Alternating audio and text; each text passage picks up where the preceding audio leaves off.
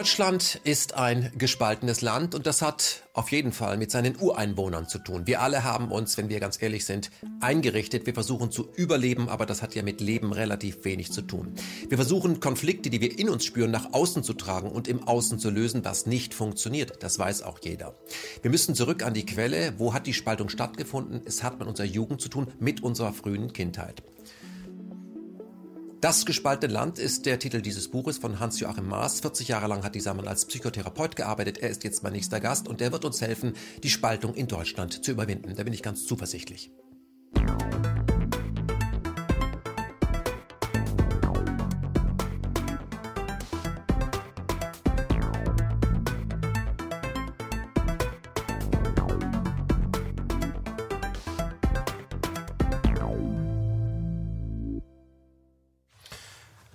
Hans-Joachim Maas, guten Tag. Hallo, ich grüße Sie.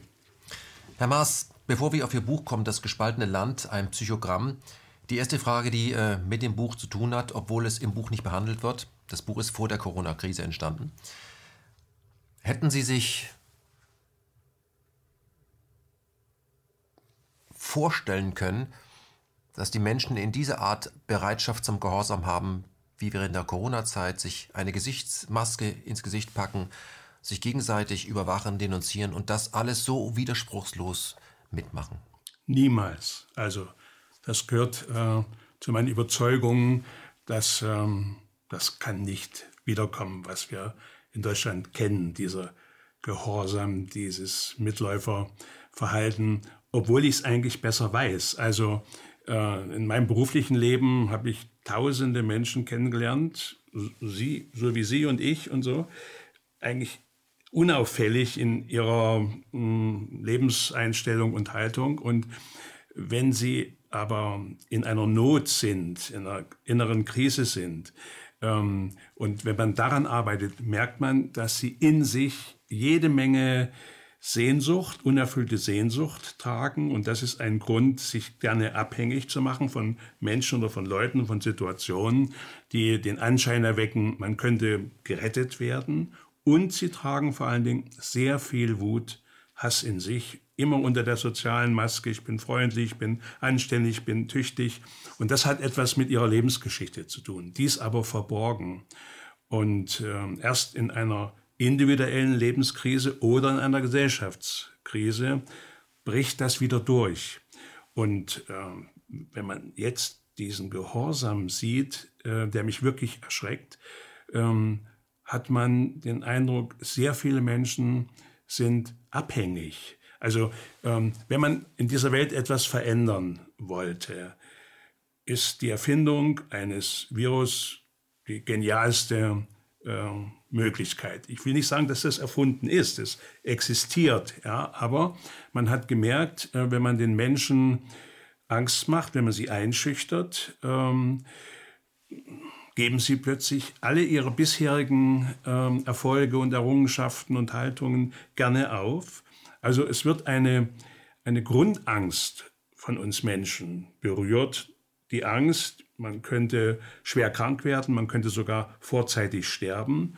Und das macht äh, die Menschen offensichtlich so unsicher und so abhängig, dass sie also ihre Freiheit, ihre individuellen Lebensmöglichkeiten gerne aufgeben. Das sagt mir aber, dass sehr viele Menschen sehr unsicher sind und eigentlich sehr abhängig sind, was sie aber ähm, meistens gar nicht wissen oder nicht mehr wissen wollten, weil sie ähm, scheinbar zurechtgekommen sind in ihrem bisherigen Leben. Und mit dieser Krise wird es deutlich. Ich möchte äh, Sie zitieren. Äh, die Krise einer Gesellschaft wird in ihrer Spaltung sichtbar. Wir befinden uns in einem gespaltenen Land und zwar nicht erst durch Corona. Also die einen, die die Maßnahmen für okay halten, die anderen, die sie verstärkt wollten und dritte sagen vollkommen überzogen, sondern seit der Finanzkrise 2015 Grenzöffnung, aber auch das erlernte Doppelsprech hat für mich mit dem 11. September begonnen. Ja. Dinge, die man sieht, nicht fragen zu dürfen, weil man weiß, man fällt raus. Ich möchte da nochmal auf die Angst kommen. Ähm, würden Sie mir recht geben, wenn ich sage, ähm, Man hat natürlich Angst vor einem imaginären Bösen. Das ist ein Virus, den man nicht sehen kann. Und der Tod ist eine Konfrontation, der in unserer Gesellschaft stark verdrängt wird. Aber vor allem die Angst, die noch größer sein könnte, nicht dazuzugehören. Also alles zu tun, um dazuzugehören. Und diese Krise vielleicht als etwas zu empfinden, endlich können wir mal was gemeinsam machen. Mhm. Also ist richtig. Die, es ist ein Bedrohungsgefühl ähm, eine äußere Bedrohung. Also da ist eine Gefahr, ein Virus, eine Infektionsgefahr. Und äh, wenn das so heftig wirkt, muss man davon ausgehen, dass sehr viele Menschen Bedrohungserfahrung in sich tragen. Ähm, das wissen sie oft gar nicht mehr. Es hat damit zu tun, wie bin ich als Kind schon ganz ähm, von Anfang an angenommen, gewollt oder bedroht worden, bedroht, hm, du bist nicht richtig, du bist, kommst nicht zur rechten Zeit, du bist nicht im richtigen Geschlecht und so weiter. Du bist immer auf dem Prüfstand. Immer auf dem Prüfstand, ja. Und ähm, das ist die eine Seite und die andere Seite ist dann eben die Abhängigkeit, wenn, wenn ich die Erfahrung mache, ich bin nicht so geliebt worden, so verstanden worden, so bestätigt worden, wie ich das eigentlich brauche, sondern von Anfang an Eltern, später Schule, die mir hm, vorschreiben oder mir sagen, so und so hast du zu sein. Und wenn du so bist, bist du gut. Und wenn du anders bist, bist du nicht gut. Ähm, das führt eben dazu, dass diese Menschen gar nicht lernen. Und wenn ich diese Menschen, sondern zähle ich mich immer auch dazu, oder die Mehrheit, ähm, nicht gelernt zu haben, was ist denn für mich wirklich stimmig? Äh, was ist das, was ich wirklich will und nicht das, was ich soll und muss? Und ähm, wenn es halbwegs gut geht, dann sucht man so seine Möglichkeiten. Ich sage immer, jeder findet so seine private Logik für sein Leben, erklärt sich das Leben und in einer äußeren Demokratie, die wirklich noch Meinungsfreiheit garantiert und die Pluralität zulässt. Und wünscht. Und wünscht, dann geht das auch gut. Dann kann man sagen, jeder Einzelne hat seine Privatlogik. Das sind also Millionen Privatlogiken. Die können ganz verrückt sein, ganz gestört sein, aber sie gleichen sich aus durch die Fülle, die, die Vielzahl, die Pluralität. Und ähm, wenn das aber verloren geht, wenn also etwas, was, äh, wenn die, die Meinungsfreiheit eingeengt wird durch eine Krise der Gesellschaft, wenn zunehmend gefordert wird, was man tun soll oder lassen soll, dann fällt diese ausgleichende Möglichkeit der Privatlogiken in sich zusammen. Es wirkt nicht mehr.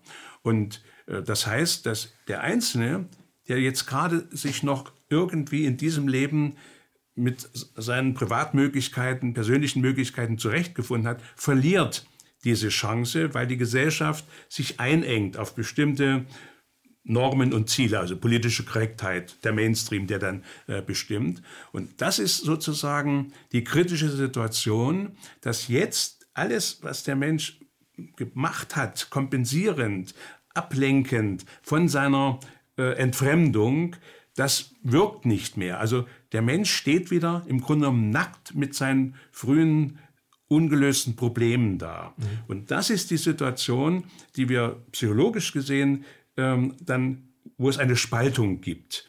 Die Spaltung ist immer ein primitiver seelischer oder psychosozialer Vorgang, etwa in dem Sinne ähm, schwarz-weiß, gut-böse, richtig-falsch. Also es fallen Ost-West. Ost-West, ja, Stadt-Land, Mann-Frau, ja. Ähm, es fallen dann die Zwischentöne äh, weg, mit denen man sich sonst immer, ach, das gibt's auch und das gibt's auch.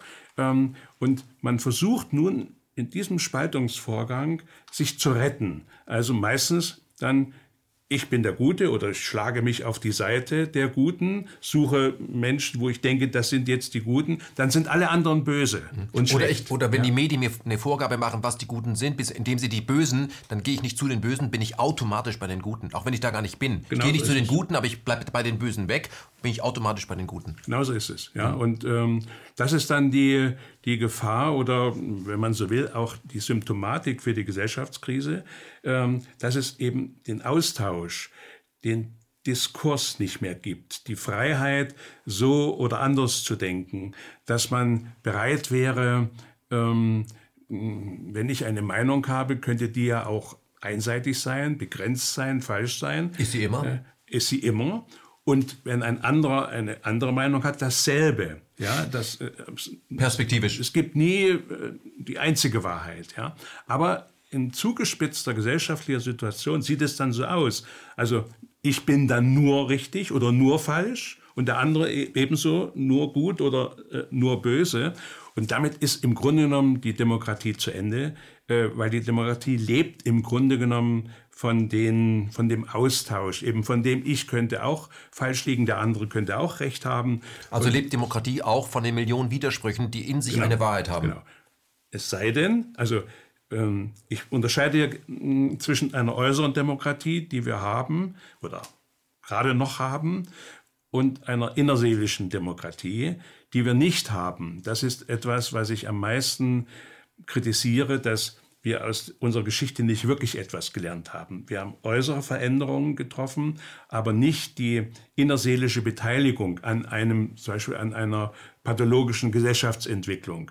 Da denken die meisten dann immer, naja, das sind halt die äh, Nazis, die Nationalsozialisten, die Kommunisten oder die Narzissten oder sowas, ohne äh, zu erkennen, dass sie ja beteiligt sind, dass sie Mitläufer, Mittäter äh, sind.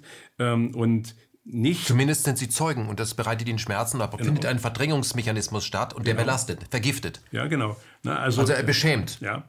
Äh, ein, ein, Demokrat in dem Sinne könnte nur der sein, der äh, von sich weiß, so bin ich, das sind meine Möglichkeiten und das sind meine Grenzen. Das bin ich nicht, das kann ich nicht, das will ich, das will ich nicht. Und diese Freiheit ist für viele Menschen verloren gegangen, weil sie so nicht mm, behandelt worden sind in ihrer Entwicklung. Diese Beziehungsfreiheit haben sie nicht genießen können und sind also festgelegt worden.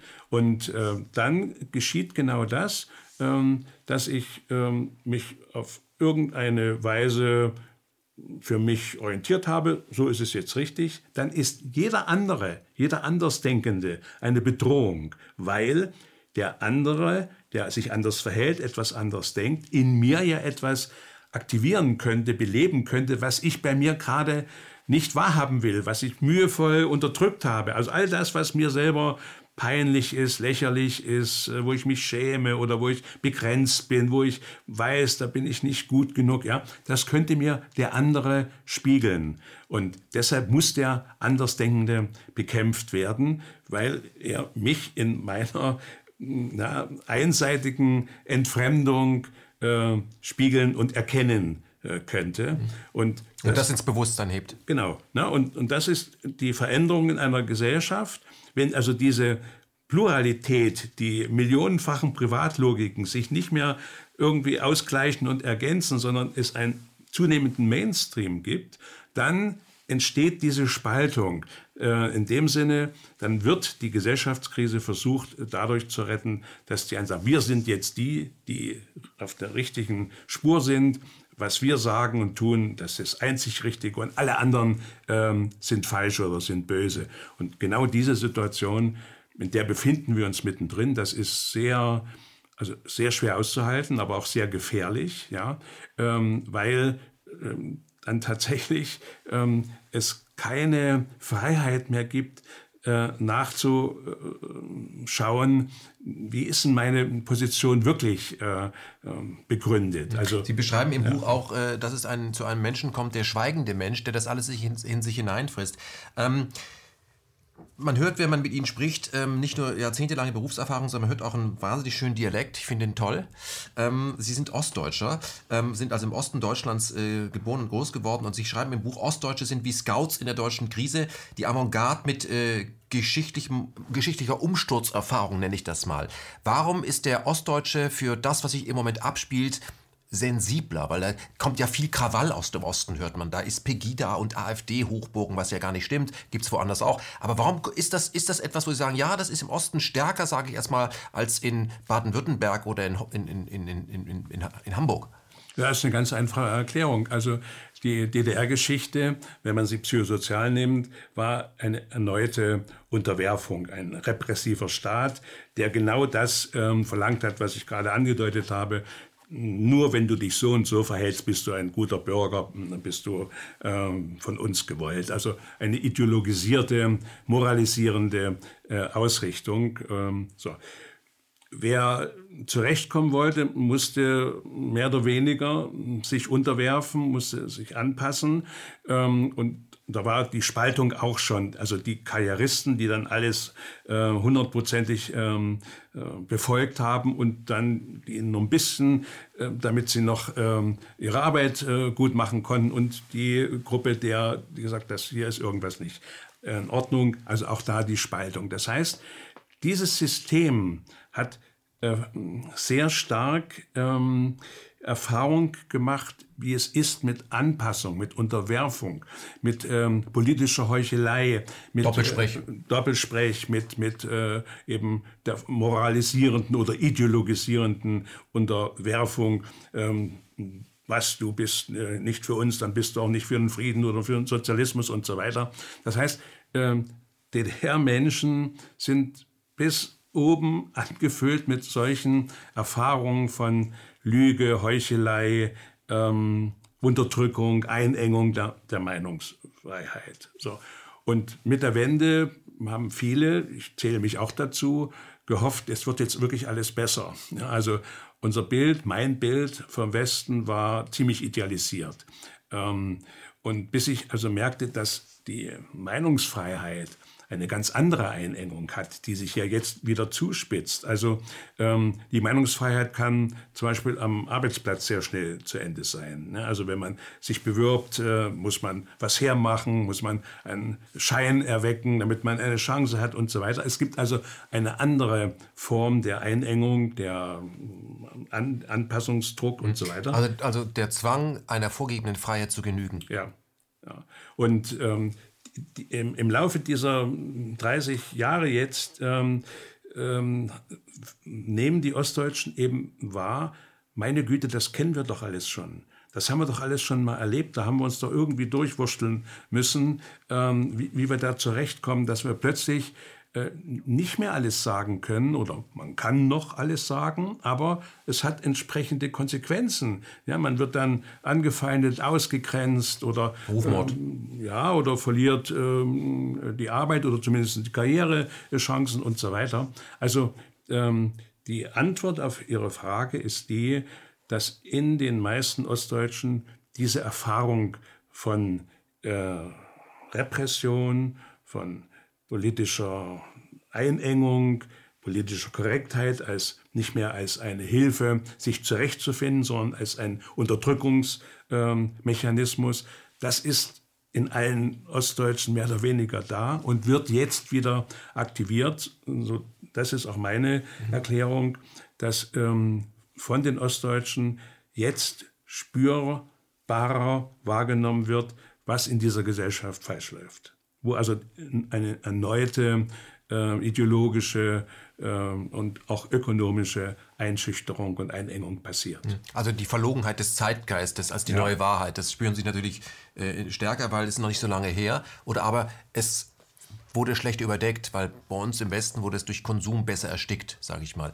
Ähm, Sie prägen in diesem Buch, und Sie haben das ja auch schon in anderen Büchern getan, immer wieder den Begriff, äh, Krankheitsbild nenne ich das mal, ähm, der Normopathie. Ähm, können Sie beschreiben, was bedeutet das? Sehr, sehr komplex, aber dass jemand, der neu mit dem Begriff jetzt zu tun hat, versteht, was Sie meinen.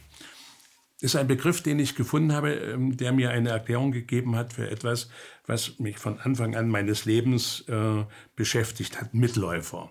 Mitläufer im Nationalsozialismus. Wie konnte es sein, dass eine Mehrheit der Deutschen begeistert den Krieg angenommen hat oder in den Krieg wollte oder ähm, bereit war, ein Volk, die Juden äh, zu verfolgen und äh, zu vernichten. Wie kann das sein? Dann bin ich in der DDR aufgewachsen, habe wieder die Erfahrung gemacht, wie kann das sein, dass eine Mehrheit eine äh, Ideologie von Frieden und Sozialismus äh, übernimmt, die, wenn man dann praktisch das erfährt, ein, eine Lüge ist. Es stimmte nicht. Aber eine große Zahl ist ähm, irgendwie davon doch überzeugt. Dann der Wechsel. Wie konnte es sein, dass wirkliche ehemal Nazis, also wirklich die NSDAP-Mitglieder äh, an der Bundesrepublik sehr bald Ämter übernommen haben. 80 Prozent wurden übernommen. Ja. Oder ähm, in der DDR, ähm, wir hatten ja angeblich gar keine Nazis mehr, die waren alle Im Westen. Äh, im Westen ja, ja. Oder aber sind eben auch schnell äh, in die Partei SED gegangen und so weiter. Also äh, das hat mich fasziniert also als Psychotherapeut. Wie kann das sein, dass ein Mensch von einem Tag zum anderen die Rolle übernimmt, die er gerade noch als feindselig bekämpft hat. Mhm. Ja? Also dieses Wendehals-Syndrom. Aber vielleicht bleibt er bei seiner Ideallinie.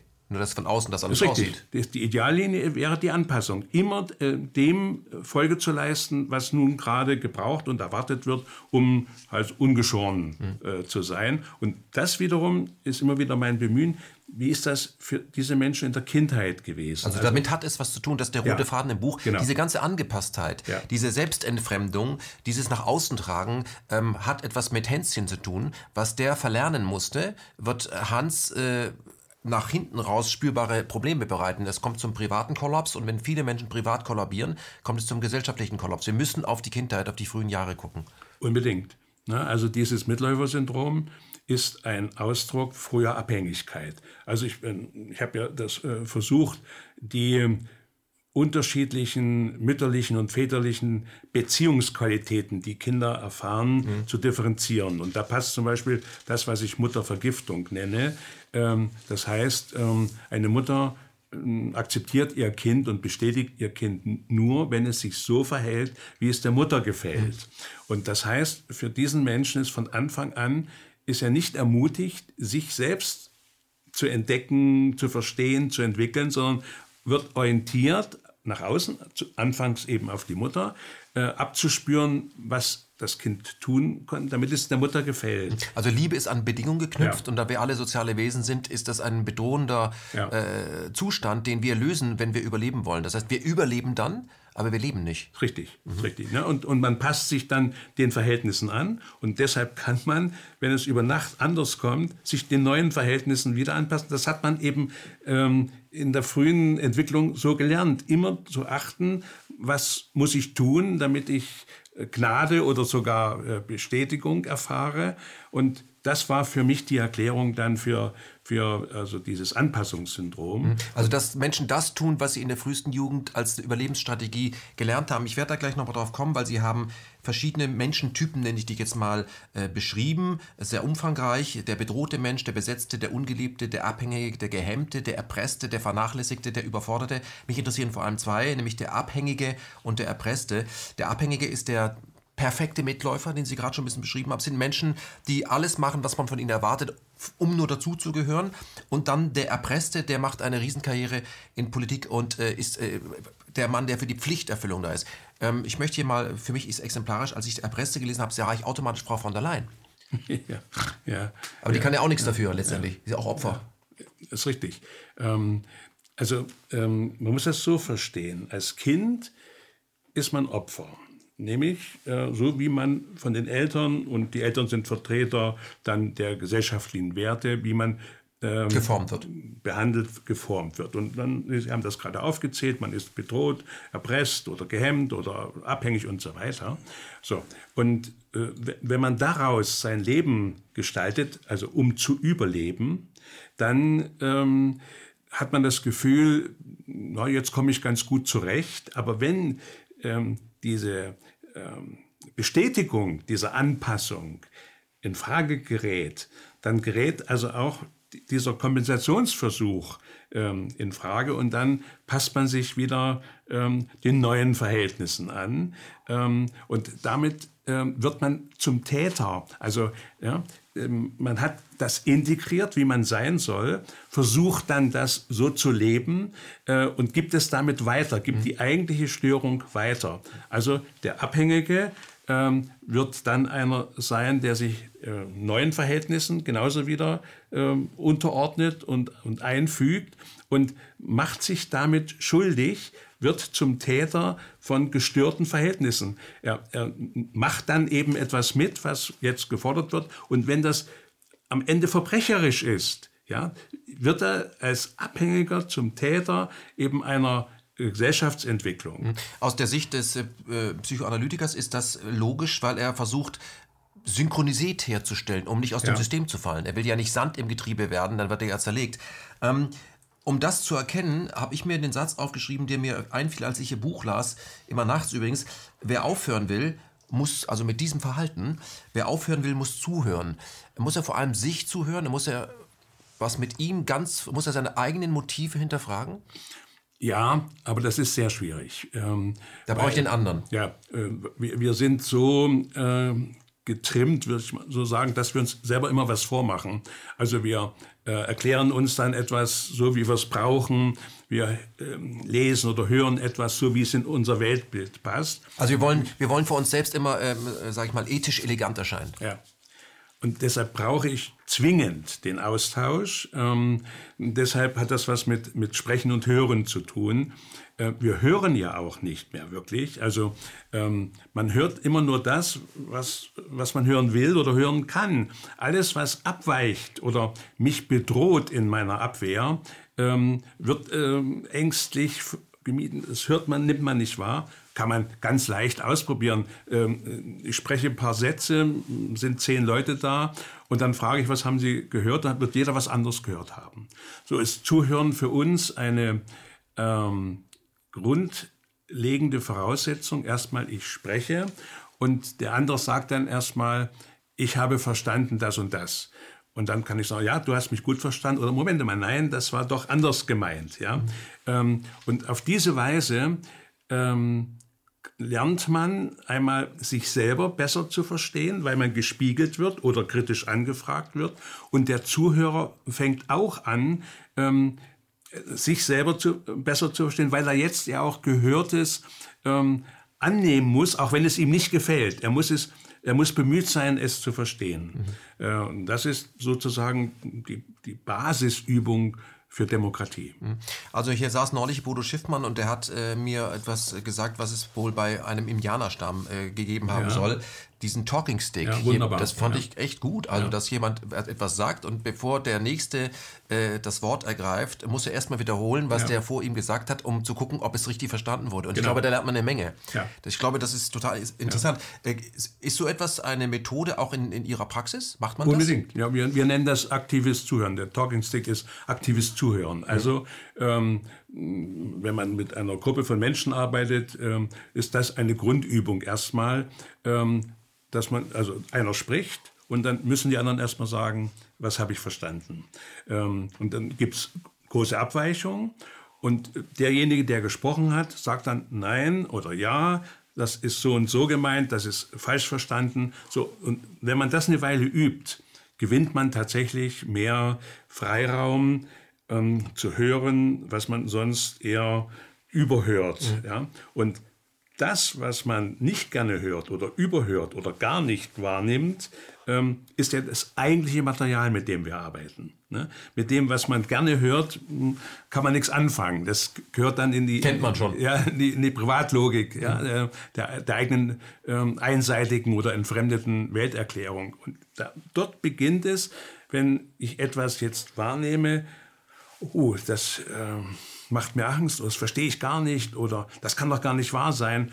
Dort beginnt die Auseinandersetzung mit den seelischen Inhalten, die bis dahin verborgen geblieben sind oder eben nicht wahrgenommen werden wollten. Vielleicht lernt aber auch derjenige, der etwas gesagt hat, wie es beim anderen ankommt. Ja. Das, Art, ja. das ist schon zweimal jetzt falsch verstanden worden. Ja. Ich denke immer, das würde richtig verstanden. Das wird, vielleicht bin ich der Hersteller von Missverständnissen, weil die Art, wie ich es sage, bei den mehr, meisten Menschen vielleicht in einem anderen Kulturkreis ja. so ankommt. Kann man auch was äh, bei lernen. Ähm, wenn wir uns über unser Land unterhalten, das gespaltene Land, wird es Menschen geben, die äh, sagen, ähm, ich weiß gar nicht, was ihr habt, das läuft doch super, wir haben doch doch alles ganz toll hinbekommen. Und zwar bei jeder Krise haben wir das, sind wir, haben wir Glück, dass wir es, wie wir es bei uns gemacht haben, sind wir super raus. Guck mal nach dort, guck mal nach dort, wie gut wir dastehen. Wir leben offensichtlich in unterschiedlichen Realitäten. Können Sie mir sagen, was das ist eigentlich, Gegenwart?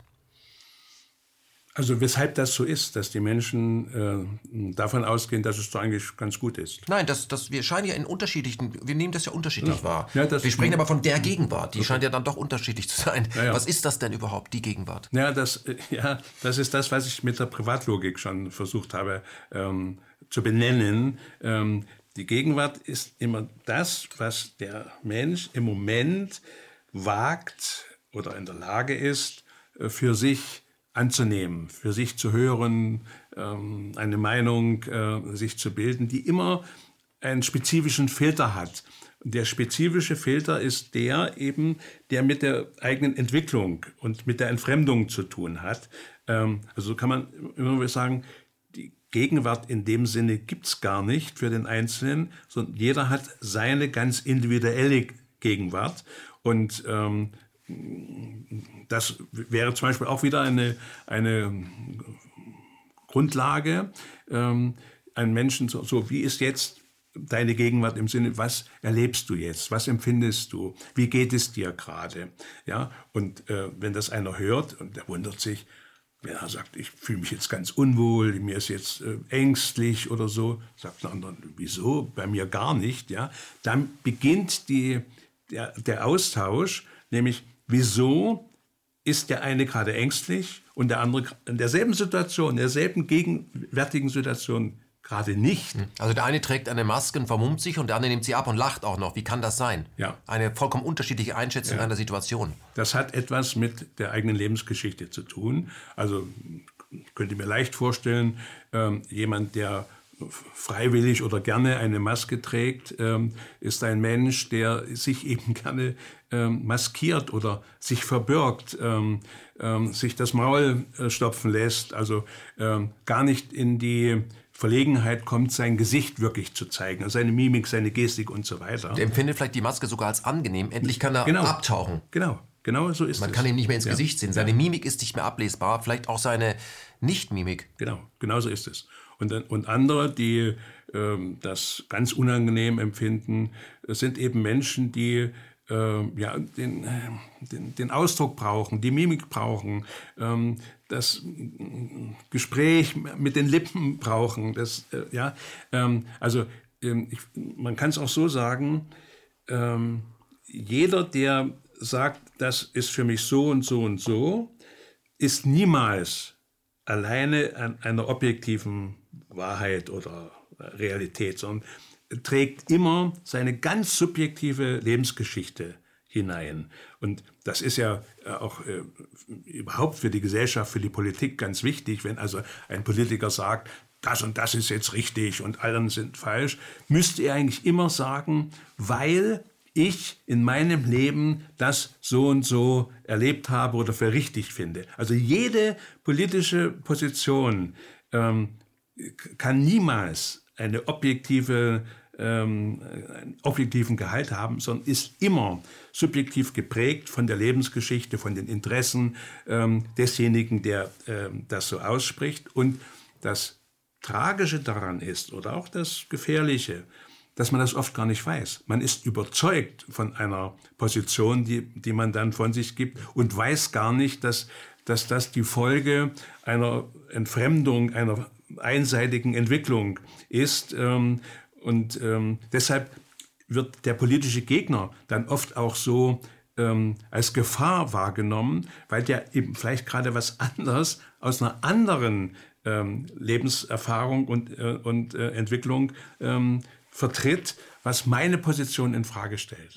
Ja. Das, was Sie gerade beschreiben, ähm, ist auch die große Leistung dieses Buches, dass man, egal welche Position man hat und welches Motiv man hat, dass man äh, die grundsätzliche Frage, warum man das, was man tut, da gerade tut.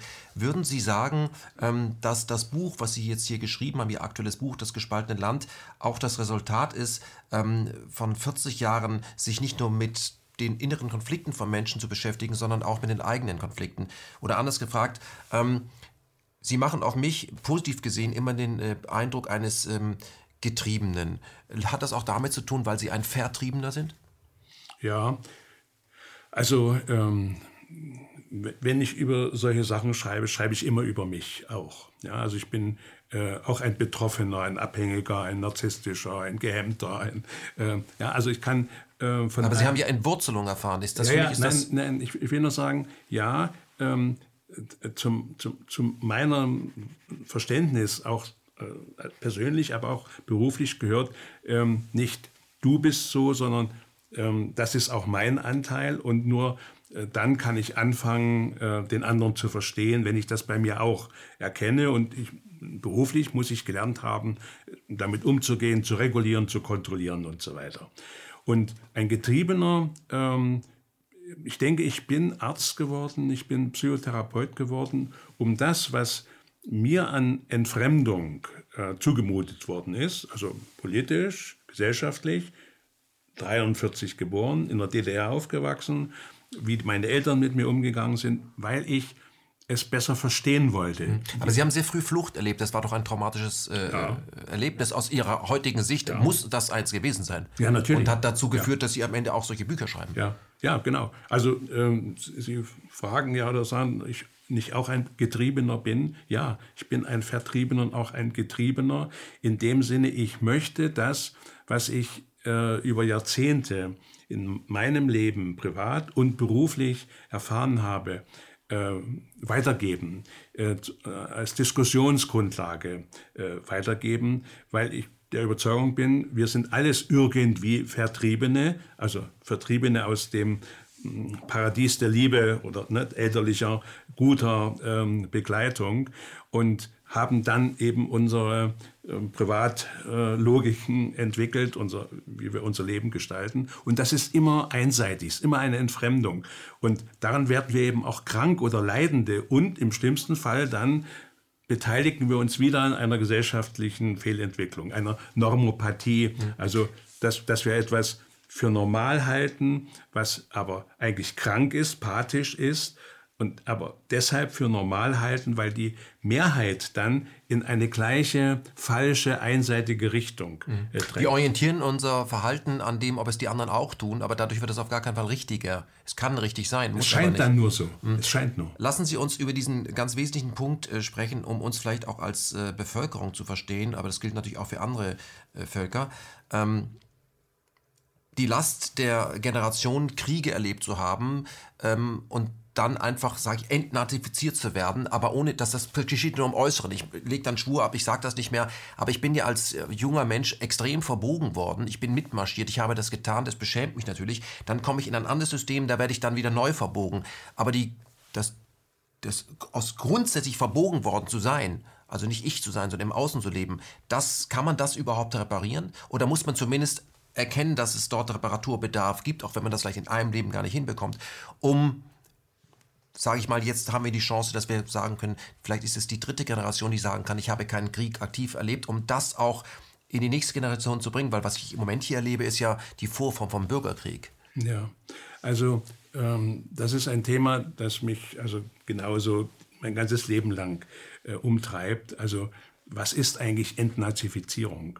Oder äh, wie überwinden wir das, was wir im Sozialismus gelernt haben? Mhm. Oder wie überwinden wir in einer narzisstischen Gesellschaft das? Den Neokapitalismus. Genau. Ne, ja. Ja, Also, ähm, und da bin ich mittlerweile sicher mit meiner Erfahrung, das geht eben nicht mit Erklärungen, mit äh, ähm, Feierstunden und, und Versprechen und nie wieder und mhm. so etwas. Oder einfach, jetzt fahren wir alle E-Autos, dann wird schon. Genau. Also nicht mit Technologie. Also es, nein, es äh, geht nicht mit Äußerlichkeiten. Und das ist das, das Problem. Ähm, es geht eigentlich nur äh, mit einer inneren, also für mich innerseelischen Entwicklung.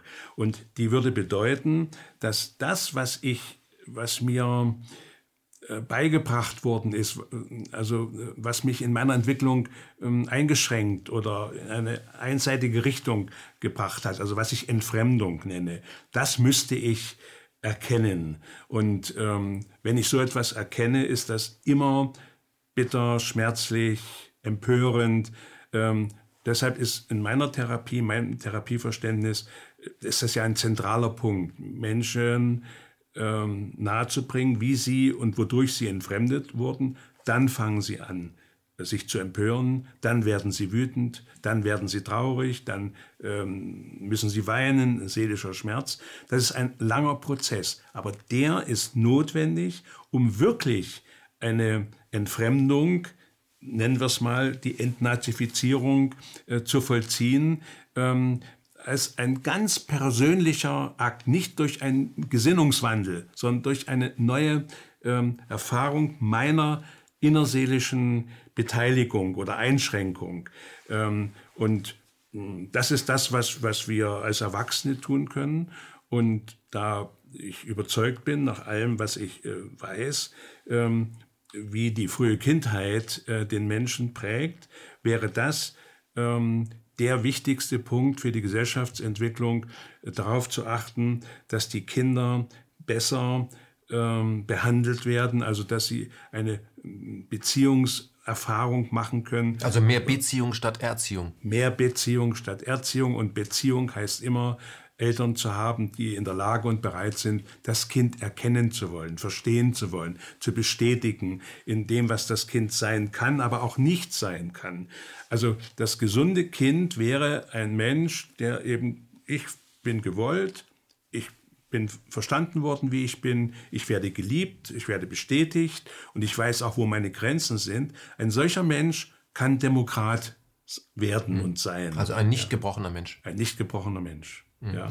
Ähm, was Sie beschreiben, äh, haben wir hier oft schon am Tisch gehabt, dass Menschen äh, Identifikation äh, mit Identität verwechseln. Ja. Können Sie mal beschreiben, äh, was der Unterschied ist? Das klingt ja so ähnlich phonetisch, ist aber was vollkommen anderes. Das ist vollkommen anderes, ja. Na, Identität entsteht ähm, aus dem, was ich eben schon mal gesagt habe. Also wenn ein Kind eine solche Beziehung hat, ähm, erfährt, ähm, dass Eltern das Kind spiegeln, ähm, das Kind muss sich ja erstmal selber kennenlernen. Wer bin ich denn eigentlich? Ne? Und, und Eltern, die einen unverzerrten Spiegel, nennen wir es mal so, ähm, ihr Kind erkennen, du bist so und, und aha, das willst du und das kannst du und das nicht, ähm, erfährt damit durch diese Beziehungskultur, wenn man so will, eine Identität. Und das heißt, ähm, das Kind weiß dann im Laufe der Zeit, so bin ich und das ist in Ordnung und das bin ich nicht, das ist auch in Ordnung und das kann ich und das kann ich entwickeln und das kann ich nicht und das äh, passt nicht zu mir. Also meine Andersartigkeit wird nicht immer negativ bewertet, genau. sondern sie wird ja, wahrgenommen. Genau. Manchmal mache ich Menschen stutzig, ja. okay, darauf bekomme ich auch eine Reaktion, dass es vielleicht manchmal besser ist, nicht mit Kuchen immer zu schmeißen, ja. aber ich, ich taxiere mich nicht selbst die ganze genau, Zeit. Genau, ich weiß, wer ich bin. Ich muss mich also nicht ständig beweisen. Mhm. Ja?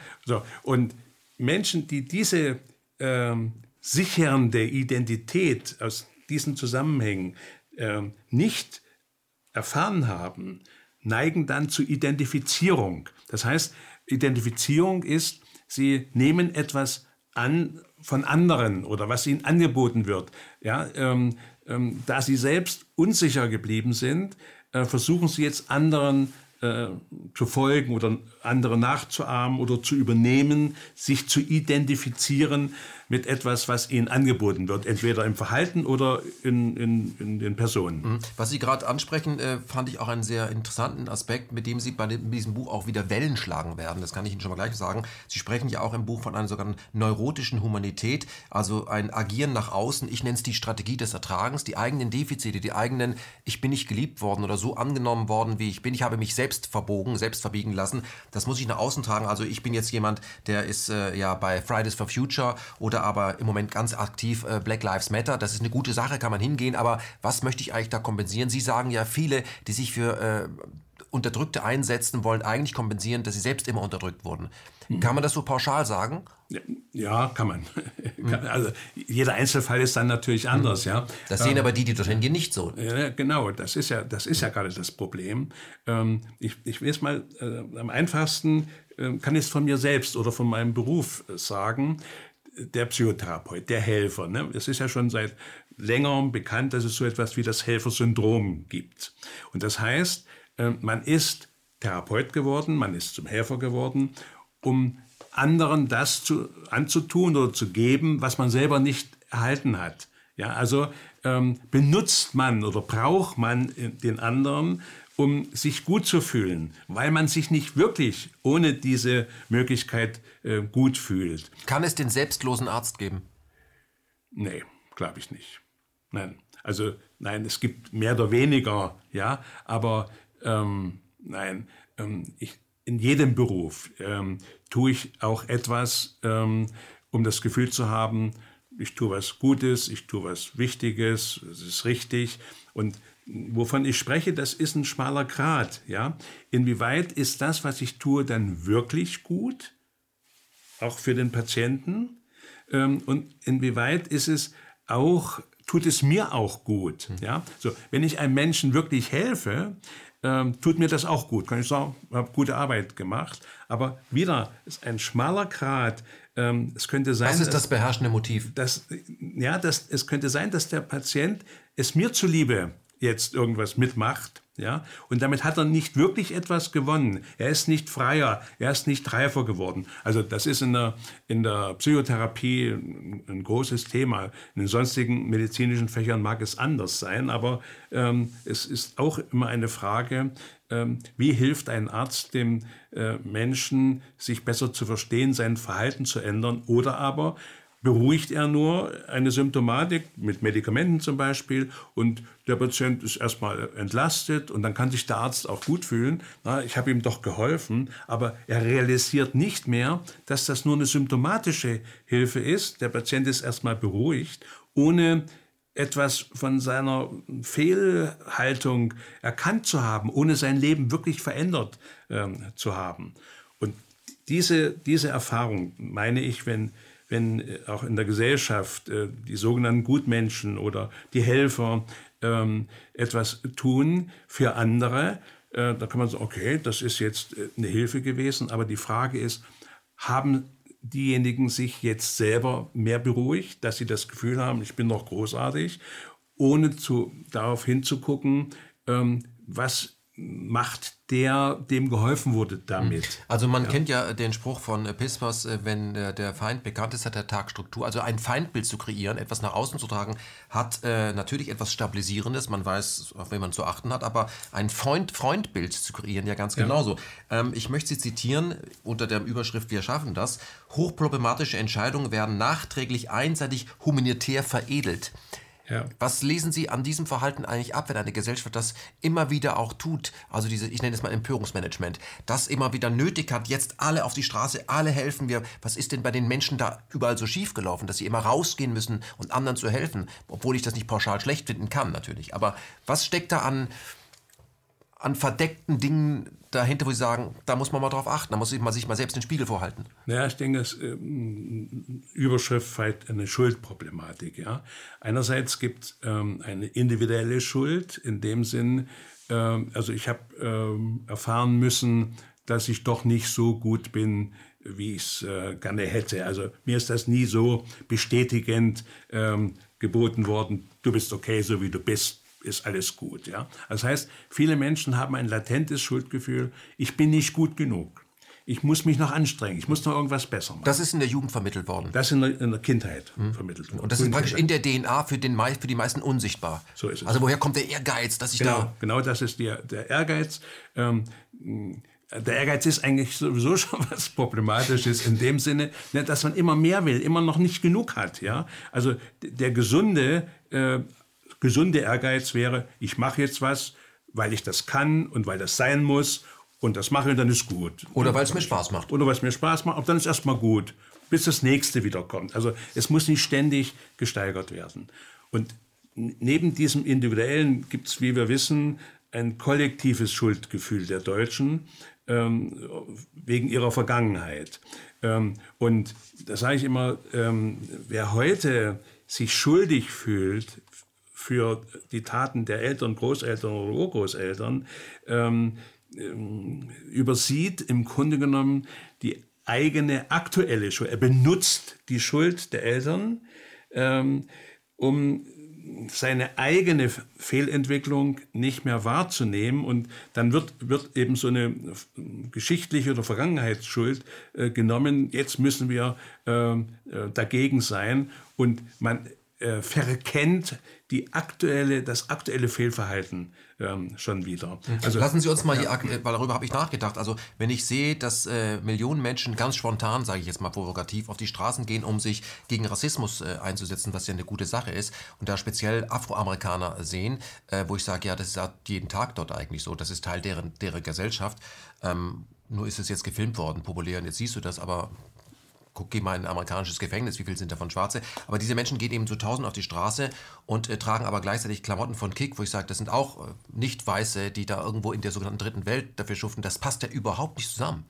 Man muss ja seinen ja. Lifestyle komplett hinterfragen. Rassismus beginnt ja schon beim Einkaufen. Ja. Nein, nein, ich bin ja mit diesem, ich bin ja dort und ich das kann ich mich auch blicken lassen. Ähm, aber wie Sie es beschreiben und äh, was Sie auch äh, hier mehr als andeuten, dass es ja ein Massenphänomen ist, habe ich mir gesagt, ja, es ist ein Massenbedürfnis. Was ist da in der Masse total schiefgelaufen? Was kann ich daran ablesen? Was sollte der Einzelne, der dorthin geht, Sie vielleicht mal die, auch hinterfragen, warum habe ich das so nötig? Ja. Ohne, ohne, das, ohne die, die eigentliche Akt, den eigentlichen Akt äh, schlecht reden zu wollen. Es ist gut, gegen Rassismus auf die Straße ja. zu gehen. Vollkommen klar. Aber warum gehe ich wirklich dorthin? Ja. Genauso sehe ich das auch. Ja. Also äh, es gibt diese sag mal, objektive Seite oder äh, historische, gesellschaftliche Seite.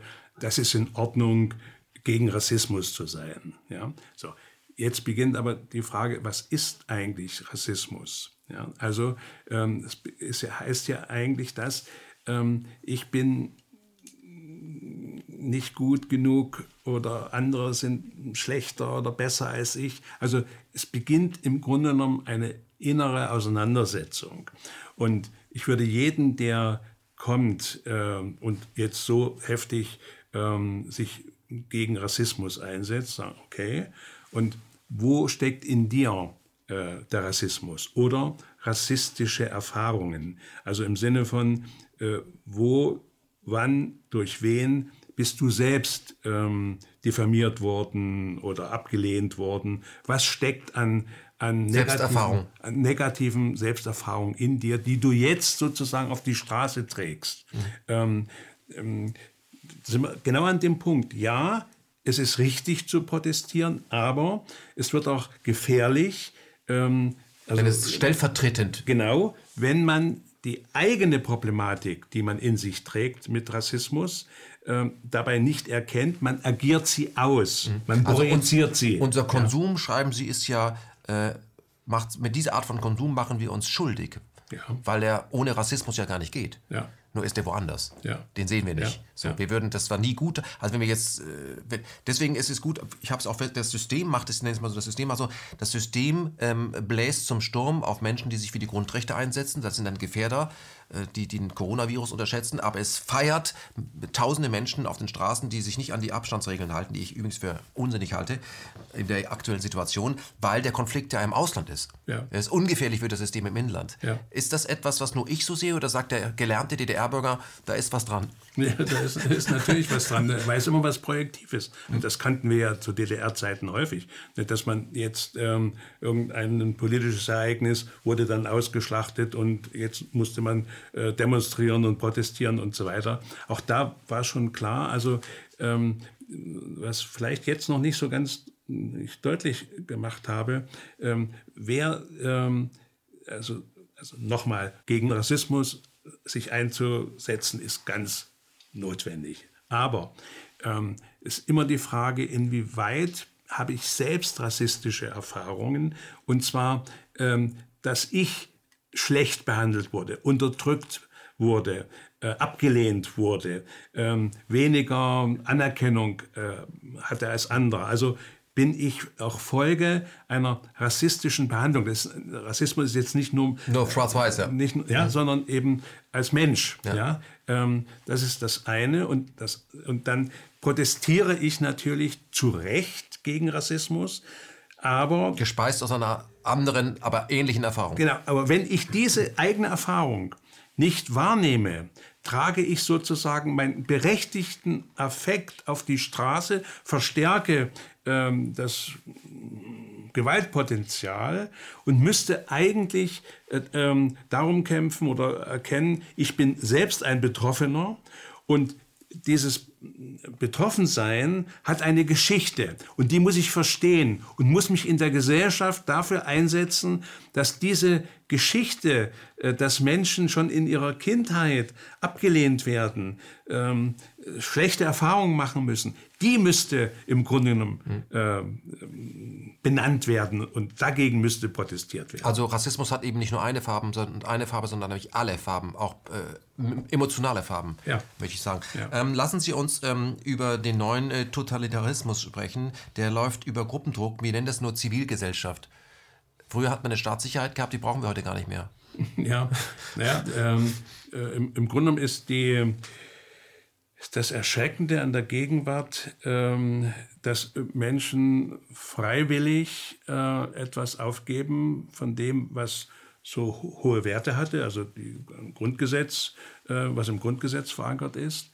Ähm, und da fragt man sich, warum? Ähm, oder äh, was auch wieder zugenommen hat, was ich als DDR-Geschichte kenne, äh, das Denunziantentum. Also wenn, wenn einer sich nicht an die Regeln hält, äh, wird sofort äh, aufgebrüllt oder wird angezeigt. Also findet sich sofort jemand, der sich beim Staat Liebkind machen möchte. Genau, genau. Ja, also und, und ähm, jetzt klar kann man sagen, durch die Bedrohung, durch eine Erkrankung, ähm, Infektion und man könnte sterben, ist es erstmal ähm, erklärbar, dass diese starke ähm, dieser starke Gehorsam entsteht. Also über aber, Angst getriggert? Über Angst getriggert. So. Wenn jetzt aber immer deutlicher wird, dass diese Angst gar nicht so berechtigt ist, wie sie ähm, uns gesagt wurde, und die Menschen bleiben in der Abhängigkeit und in, im äh, Gehorsam, machen das gerne weiter mit, äh, tragen weiterhin ihre Gesichtsmaske und so weiter, dann ähm, muss man äh, sich fragen, was ist mit diesen Menschen los? Also jetzt ähm, kann das Virus nicht mehr als alleinige Begründung sein. Das heißt, aber ist es nicht vielleicht ist in Ihnen jetzt noch was? Aber ist es, Herr Maas, ist ja. es nicht etwas, wie Sie es gerade ansprechen, wo ich sage, ja, das ist so ähnlich wie ganz früher. Man kann das nicht vergleichen, aber man leugnet schon wieder ja. mitgemacht zu haben, obwohl man mehr als nur ahnte. Ja. Weil man nicht auffallen wollte. Kann man, ja. Ich habe das ja alles nicht gewusst. Ja. Ich musste das ja glauben, weil das ja. hat ja ein Arzt oder ein Virologe gesagt und deswegen, was soll ich denn machen? Es gab andere Stimmen, aber das habe ich alles nicht gewusst. Ist es dasselbe Prinzip? Die Angst, aus dem Raster zu fallen, nicht dazuzugehören und alle um machen es ja auch, riskiere ich nicht. Immer schön in der Mitte bleiben.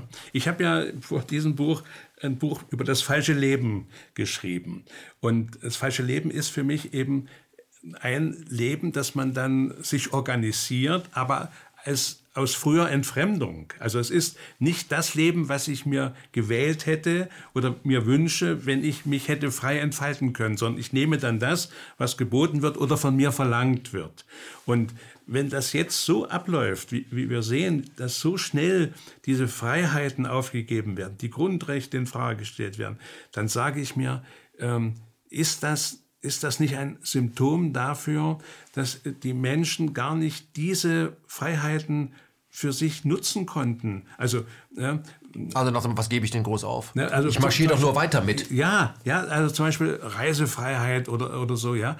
Äh, da reist man, äh, aber nimmt die eigene Problematik immer mit. Verstehen Sie, man, man hat äh, im Außen etwas erreicht, aber ist innerlich damit gar nicht wirklich freier. Also auch da der Unterschied zwischen äußerer und innerer Freiheit. Sie sprechen von äußerer und innerer Demokratie. Können Sie das erklären? Vielleicht sagen, wieso Demokratie? Es gibt doch nur eine Demokratie. Naja, die, was wir vorhin schon mal angesprochen hatten, äh, die äußere Demokratie kann man verordnen. Ähm, und mm, da können sehr viele Menschen mitmachen, wenn sie ähm, sagen wir, in der Pluralität und in der Meinungsfreiheit gehalten werden. Ähm, aber ähm, also der Raum, den äh, Chomsky unter Konsens versteht, wenn Sie da hübsch drin bleiben, ist ja, ja, in Ordnung. Ja, genau. Ne? Und, und so ist ja praktisch unsere ganze ähm, Parteiendemokratie oder parlamentarische Demokratie organisiert. Ähm, Gibt es Einseitigkeiten nach der anderen und wir sind die Besseren und ihr seid die Schlechteren. Das ist ähm, in meinen Augen nicht wirklich demokratisch. Ja? Also es ist anfällig. Ähm, von Störungen, von äh, äußeren Einflüssen und so weiter. Also es geht in der Demokratie nicht darum, die andere Seite zu beseitigen, sondern damit zu leben, zu dass man selbst Teil der anderen Seite ist. Ja, genau. Man ist, sonst, genau. gäbe es die anderen gar nicht. Sonst, genau. könnte, sonst können man sich gar nicht genau, positionieren. Genau. genau. Also ne, äh, wir, wir, werden immer unterschiedliche äh, Meinungen und Erfahrungen haben. Ähm, äh, natürlich, weil wir, weil wir andere Entwicklungsbedingungen hatten. Und das zum Austausch zu bringen. Also immer wieder zu sagen, das ist meine Meinung, weil mhm. ich die und die Motive, Interessen oder Einengungen hatte und ich will jetzt deine äh, Position verstehen. Weil meine könnte auch falsch sein. Genau. Und deine könnte auch richtig sein. Mhm. Ja, und das, das wäre die Grundlage für Demokratie. Dann muss man den politischen Gegner nicht bekämpfen, sondern der politische Gegner ist jemand, der ein anregt oder herausfordert, nachzudenken, könnte da was dran sein, will ich nur etwas nicht sehen. Und in diesem demokratischen Diskurs entsteht eine neue ähm, Erfahrung, äh, eine, eine, neue momentane Gewissheit, die morgen schon wieder anders sein kann. Es hilft aber auch ja? dabei, den politischen Gegner, wie Sie ihn nennen, äh, dazu äh, zu benutzen, die eigenen ähm, Überzeugungen äh, daraufhin abzuklopfen, ob es eigentlich nur hohle Phrasen sind, die man aus seiner Gazette äh, nimmt und die man nur zitiert. Ein, ein, Satz von Ihnen, äh, Rechte sind nicht krank, sie sind das Symptom. Ganz kurz, was verstehen Sie unter Rechte? Was sind das? Kann ich Ihnen nicht sagen. Ich weiß es nicht. Sie es auch nicht wissen. ja. Gut, aber äh, Menschen, die anders sind als der Mainstream, nennen wir sie jetzt mal im Moment, morgen könnten das Linke sein. Genau. Ähm, Nein, ich will, ich will, damit sagen, ähm, es wird ja so äh, ja, äh, benutzt, missbraucht, irgendjemand, der einem nicht gefällt, wird als Rechter oder als Nazi abgetan. Und keiner weiß mehr heute, was ist denn eigentlich gemeint? Was ist denn eigentlich ein Rechter äh, oder gar ein Nazi? Äh, wer, wer, ist denn das? Ja? Ähm, also deshalb ähm, äh, habe ich so geantwortet, das sind jetzt Begriffe geworden, die sind so schwammig, dass sie auf jeden passen. Genau. Sie sind nur negativ ja. gemeint, das ist mal ganz klar. Ja. soll, die sollen ähm, jemand echten an den Pranger stellen zur Persona non grata genau erklären. So. Genau so. Es geht immer auch um die ähm, um die wirtschaftliche und damit letztendlich die physische Vernichtung. Ja, ja, ja. ja. Und, und äh, immer wer, wer das benutzt, du bist also ein Rechter oder äh, Populist oder was auch, ein Leugner von irgendwas, äh, sagt mir immer, dass derjenige, der auf diese Weise angreift, äh, hat ein Problem, der braucht eigentlich Hilfe. Ne? Der muss im anderen etwas denunzieren äh, oder zu, äh, versucht es zu bekämpfen, was er bei sich selber äh, nicht wahrhaben will, mhm. was er verbergen will. Ne? Wenn, wenn einer einen anderen beschimpft, ja, dann ähm, ist der andere für ihn ja in irgendeiner Weise jemand, der einen ein verunsichert. Ja, ein Hassobjekt, aber ähm, das sagt doch, dass derjenige, der das tut, in sich Hass trägt, sonst hätte er es nicht nötig, jemanden zum Hassobjekt zu machen. Ähm, das, die, die Lösung wäre für mich, ähm, dass ich meinen Hass erkenne, dann ist der Andersdenkende, der Fremde, der eine politische andere Meinung hat, doch kein Hassobjekt mehr, sondern einer, der mir hilft, vielleicht etwas anders zu äh, sehen oder der mich ähm, herausfordert, ähm, ihnen auch weiter im Gespräch zu sein, um äh, sich besser zu verstehen und auch zu beeinflussen. Also ähm, das ist ist eine echte sag mal, Verbesserung des sozialen Lebens, äh, wenn ich keinen Feind mehr brauche. Und zwar dann, wenn ich kein Hasspotenzial mehr habe, dass ich irgendwo abreagieren muss. Lassen Sie uns über Angst sprechen. Äh, Globalisierung macht sehr vielen Leuten Angst, weil es auch so ein positiv besetztes äh, Wort, aber es bedeutet für viele Leute äh, Verlust der Heimat. Äh, Worte wie flexibel klingen positiv, aber sie bedeuten letztendlich äh, Entwurzelung. Man muss jederzeit rumgeschubst überall arbeiten können als neue Möglichkeit. Aber dann bedeutet ja Globalisierung für viele Menschen eine Art von Trauma. Ja, äh, weil, also andersrum. Ähm, wir, wir, Menschen brauchen äh, Orientierung, Verortung. Halt, Verortung, Gemeinschaft. Ähm, also Strukturen, die übersichtlich sind, äh, wo ich sage, hier kenne ich mich aus, hier äh, bin ich bekannt, hier kenne ich andere oder das Verhalten, ähm, das brauchen wir. Und zwar, also grundsätzlich. Und wir Menschen brauchen es umso mehr, je verunsicherter man in der frühen Entwicklung, also je weniger Identität man hat, dann ähm, wird man sich später eben auch ähm, Strukturen suchen, das sind politische, das sind religiöse, das sind soziale Strukturen, wo man sagt, hier gehöre ich jetzt hin. Also ne, dieses, ähm, ich will unbedingt dazugehören. Ähm, und wenn man jetzt den Menschen sagt, keine Heimat, keine Nation, keine Grenzen mehr, alles global, dann nimmt Nur noch eine Krankenversicherungsnummer. Ja, dann nimmt man den Menschen ganz wichtige, haltgebende, strukturgebende äh, Orientierungsmöglichkeiten und ist so ein Mensch der bessere Konsument aus der Sicht des Systems, weil er einfach mehr konsumiert? Ja, nicht nur Konsument, sondern äh, der Abhängigere. Mhm. Der, der, der, dem wird alles genommen. Also dem fehlt dann sozusagen ähm, das ähm, individuelle oder regionale ähm, Beziehungsfeld. Dem wird alles genommen. Der wird nicht nur ein besserer Konsument, der wird auch ein besserer untertan. Mhm. Der wird dann alles ähm, also ist lieber der, tun, was ihm gesagt wird. Ist er dann letztendlich auch süchtig nach Führung? Genau. Aber genau. das erleben wir ja im Moment. Genau. So ist es. Mhm. Aber das ist ja letztendlich, äh, süchtig nach Führung ist ja der Trend zur Zentralisierung, dass einer mal ja. durchregieren kann. Ja. Erklären Sie deswegen den großen Erfolg von Angela Merkel, die hat ja sehr gute Umfragewerte. Mhm. Ja. Was ähm, sagt das über die Bevölkerung aus?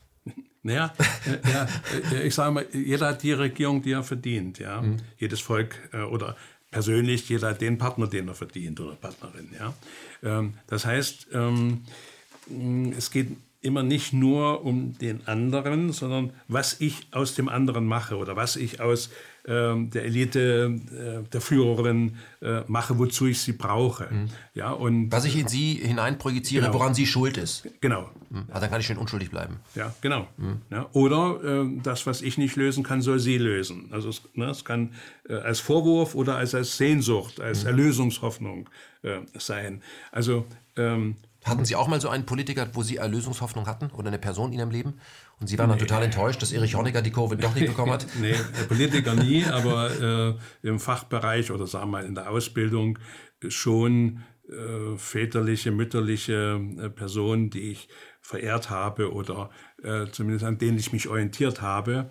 Und äh, zu meiner Erfahrung gehört, ja, ähm, ich habe mich da orientiert, ähm, habe die Leute verehrt, habe das was übernommen, bin ihnen deshalb eigentlich auf ewig dankbar und habe dann meins weitergemacht. Also mhm. äh, sind auch Dinge, die mit demjenigen, von dem ich gelernt habe, der würde das vielleicht gar nicht mehr akzeptieren oder gut finden, aber damit kann ich mich nicht aufhalten. Da, da kann ich nicht sagen, äh, das war schlecht, sondern nee, das ist ein großer Verdienst. Das habe ich gebraucht, um mich zu orientieren. Also auf dem Weg ja. zum eigenen Ich kreuzen Sie über verschiedene ja. Äh, Autoritäten, ja. aber Sie fahren Ihren eigenen Kurs irgendwann. Ja spannend wird, wenn da keine Autorität mehr kommt und sie Neuland im eigentlichen Sinne ja. von Kolumbus. Aber das ist das Schicksal eigentlich, das jeder Erwachsene haben sollte. Mhm. Also mehr oder manche stehen in der Öffentlichkeit wie Sie oder ich oder so, ja. Aber eigentlich das, ähm, das Schicksal, die Aufgabe eines jeden Menschen, dass er aus dem, was ihm beigebracht wurde, Eltern, Lehrer, Ärzte, Theologen, Politiker, das herausnimmt, was für ihn stimmt und das verwirft, was für ihn nicht stimmt, um am Ende ähm, seine eigene Position zu haben, äh, die man dann auch gut vertreten und ver verstehen kann. Ich denke, das ist eine Entwicklung. Am Ende bin ich eigentlich wirklich allein. Würden Sie sagen, was Sie gerade beschreiben, dass äh, also aut autark zu leben, obwohl es nicht wirklich geht natürlich, ähm, das gelingt leichter, wenn man ein gewisses Alter erreicht hat? Ja. Fällt es Ihnen heute leichter, weil Sie vielleicht eher loslassen können, weil Sie ja. sind ja schon dichter am Ende des Tunnels, ja. als wo Sie eingestiegen sind? Ja. Naja, es, äh, ich will mal so sagen, das, was ich heute vertrete, was meine Meinung ist, ist über viele Jahre, Jahrzehnte äh, hat sich entwickelt, habe ich verworfen oder weiterentwickelt oder so. Also äh, meine Gewissheit äh, in, in dem ist, größer geworden als eben in jüngeren Jahren, wo ich noch auf der Suche war. Ich bleibe auch jetzt noch auf der Suche. Ich würde niemals sagen, jetzt ist alles klar. Ähm, ich glaube, wenn dieser Zustand einträte, dann könnte man sagen, und tschüss, jetzt lege ich mich hin und das mhm. war's dann. Ja. Ähm, nein, aber die, die Sicherheit oder die Gewissheit, ähm, die ist gewachsen aus der Erfahrung, aus dem Austausch, aus den Krisen, aus den ähm, Konflikten, die ich ähm, erlebt habe und natürlich aus ähm, dem, was mir Menschen immer wieder angeboten haben. Ähm, also wenn ich denen habe helfen können, dass sie sich besser verstehen und es geht ihnen besser, äh, sie kommen mit sich besser zurecht in der Folge, dann habe ich das Gefühl, das war nicht schlecht, äh, was ich da ermöglicht habe. Also nicht, dass sie meine Meinung übernommen hätten, sondern dass ich ihnen geholfen habe, ihre Position besser zu verstehen. Und das ist eigentlich das Hauptziel als äh, Therapeut, aber eigentlich auch für jeden Menschen, dass er im Laufe seines Lebens immer besser weiß, äh, das ist für mich richtig, so bin ich, das will ich und das will ich nicht. Herr Maas, Ihr Buch heißt Das gespaltene Land. Das ist eine äh, zutreffende Analyse und keine Meinung, weil das würde jeder unterschreiben. Ähm, lassen Sie uns an dieser Stelle zu, zu Auswegen kommen oder Methoden, wie wir das überwinden können. Eine Gesellschaft setzt sich aus Individuen zusammen, eine gespaltene, kranke, aggressive, hasserfüllte Gesellschaft, die sich in Lager setzt, setzt sich aus vielen Menschen zusammen, genau diese Defizite in sich tragen. Beginnt in der ganz frühen Jugend. Ähm, Lassen Sie uns da über Rollen sprechen. Es ist ja modern, dass heute alle alles tun können, weil das ist die große Selbstverwirklichung. Haben wir vielleicht ähm, zu akzeptieren, dass die Natur Mann und Frau natürliche Rollen gegeben haben und eine Frau sollte in den ersten drei Jahren, wenn sie Mutter geworden ist, Mutter sein? Weil das das Elementare ist, weil was dort nicht geleistet werden kann, ein Vater Vater sein, genau übrigens, was da nicht geleistet wird, führt eben zu extremen so, äh, Verwerfungen in der Gesellschaft, die enorme Kosten verursachen und letztendlich in den Krieg führen oder den Bürgerkrieg. Müssen wir zurück? Haben wir es irgendwo übertrieben mit, was Frauen und Männer immer alles tun müssen? Daran habe ich überhaupt keinen Zweifel. Also wenn, wenn ich bei all den ähm, kritischen Überlegungen und auch ähm, Verzweiflung, der Hilflosigkeit, die mich manchmal überfällt über äh, den Zustand unserer Gesellschaft, ähm, habe ich zwei Antworten. Was kann man tun? Das eine ist, ähm, darauf aufmerksam zu machen, wie wichtig die frühe Kindheit äh, für den einzelnen Menschen ist und für die Gesellschaft. Also das heißt, dafür zu sorgen, dass die Kinder eine optimale Betreuung, Beziehung erfahren und das ist mütterliches und väterliches. Also ähm, wenn wir in dieser Gesellschaft etwas verändern wollen, müssen wir einsehen und verstehen, dass wir gute Eltern brauchen, die in der Lage sind, das Kind eben so zu bestätigen und zu lieben und anzunehmen.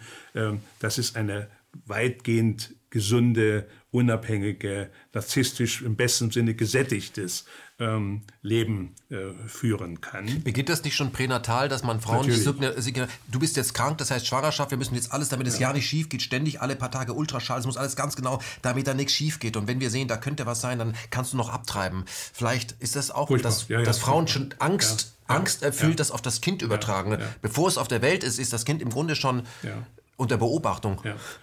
Also ähm, man, es gibt diesen Satz, äh, wer die Macht über die Kinderstube hat und die beginnt eben schon in der Schwangerschaft. Geburt ist ein Riesenthema. Äh, äh, kann man noch natürlich entbinden oder wird das medizinisch oder gar Kaiserschnitt und so weiter. Und ähm, da sind wir oft Opfer der Entwicklung, dass nicht mehr berücksichtigt wird, was Kinder brauchen, was äh, Mutter-Kind-Beziehung ist. Also ähm, für mich ist das die zentrale Stelle meiner, meines Bemühens, darauf aufmerksam zu machen, so wie die Kinder in ihrer ersten Zeit mütterlich und väterlich behandelt werden, so werden sie als Erwachsene äh, gut oder schlecht leben für sich und äh, werden die Gesellschaft prägen. Ähm, also die Zukunft der Gesellschaft beginnt in der frühen Kindheit. Das ist das eine. Und das andere, äh, was, was können wir tun, um die Spaltung äh, zu überwinden, ist für mich äh, mit dem Begriff der Beziehungskultur erfasst. Also, dass wir als Erwachsene lernen, anders miteinander umzugehen. Wir haben vorhin schon darüber gesprochen, also dass man zuhören lernt, dass man akzeptiert, dass man auch selber einseitig ist oder falsch liegen kann, dass der Gesprächspartner oder der Andersdenkende auch Recht haben kann. Ich sage immer, ähm, Beziehungskultur beginnt dort, ich bin auch das Problem. Mhm. Ne? Und du kannst auch. Also zwei Probleme treffen sich, in der Mitte könnte eine mögliche Lösung liegen. Ja, ne, der, der, ständige Austausch, ne? mhm. ne? ohne dass, dass, dass, man, dass, dass es einen Sieger braucht. Ne? Wenn, wenn ich mit einem Menschen zusammenkomme, der ganz anders denkt äh, und tickt als ich, ja, ähm, und ich aber was erfahre, was mir bis dahin unbekannt war oder fremd ist, dann kann ich doch daraus ein, ein, ein Gewinn ähm, filtern. Oh, äh, das habe ich noch gar nicht bedacht oder das muss ich mal sehen, wie ich, baue ich das in mein Gedankengerüst ein. Also dann ist der andere, der Fremde, kein Bedroher, sondern ein, einer, der mir hilft, mich selber besser zu verstehen. Das setzt aber voraus, dass ich mit mir äh, eine Überzeugung habe, ich bin nicht perfekt, es ist nicht alles, was von mir kommt, nur richtig. Ja, also ähm, ich muss diese ähm, Einschränkung äh, meines, meiner, narzisstischen Gewissheit, die muss ich akzeptiert haben. Kann man aber auch ja so sehen, ich kann noch besser werden ja, genau. durch diese Erfahrung. Ja. Wobei das mit dem besser ist so. Ja, ist jetzt nicht so wertend, sondern ja. genau, das meine ich nicht echter, damit, sondern ich kann noch echter werden, authentischer werden oder noch eine bessere, noch eine Erfahrung machen. Wow, eine Facette dazu bekommen. Ähm, ich habe in Ihrem Buch diesen tollen Satz gefunden. Ähm, der läuft bei mir unter Überwindung der Meinungslager. Kommunikation kann schiefgehen, Nicht-Kommunikation wird schiefgehen. Äh, Nicht-Kommunikation findet ja in den aktuellen Lagern im Moment. Mit denen, da geht man auf Demos, zum Teil vermummt mit irgendwelchen Logos und redet mit den anderen gar nicht, weil die jetzt alle doof sind. Ja. Was soll denn das? Ja. Was bringt das? Ja, gar nichts. Gar nichts. Also es gibt ist das auch ein Abarbeiten von Wut, die man im Haushalt erfahren hat, die trägt man jetzt ja. auf die Straße und, und. Das muss man, diesen Verdacht muss man immer haben, ne? dass man, ähm, äh, was man auf die Straße trägt und gegen andere richtet. Der Kampf gegen andere. Immer ein Kampf ist, äh, den man mit sich austrägt, aber nicht wahrhaben will. Die anderen sind schuld und nicht, ich habe hab nicht das Problem. Also äh, es gibt ja, äh, sagen wir so, in der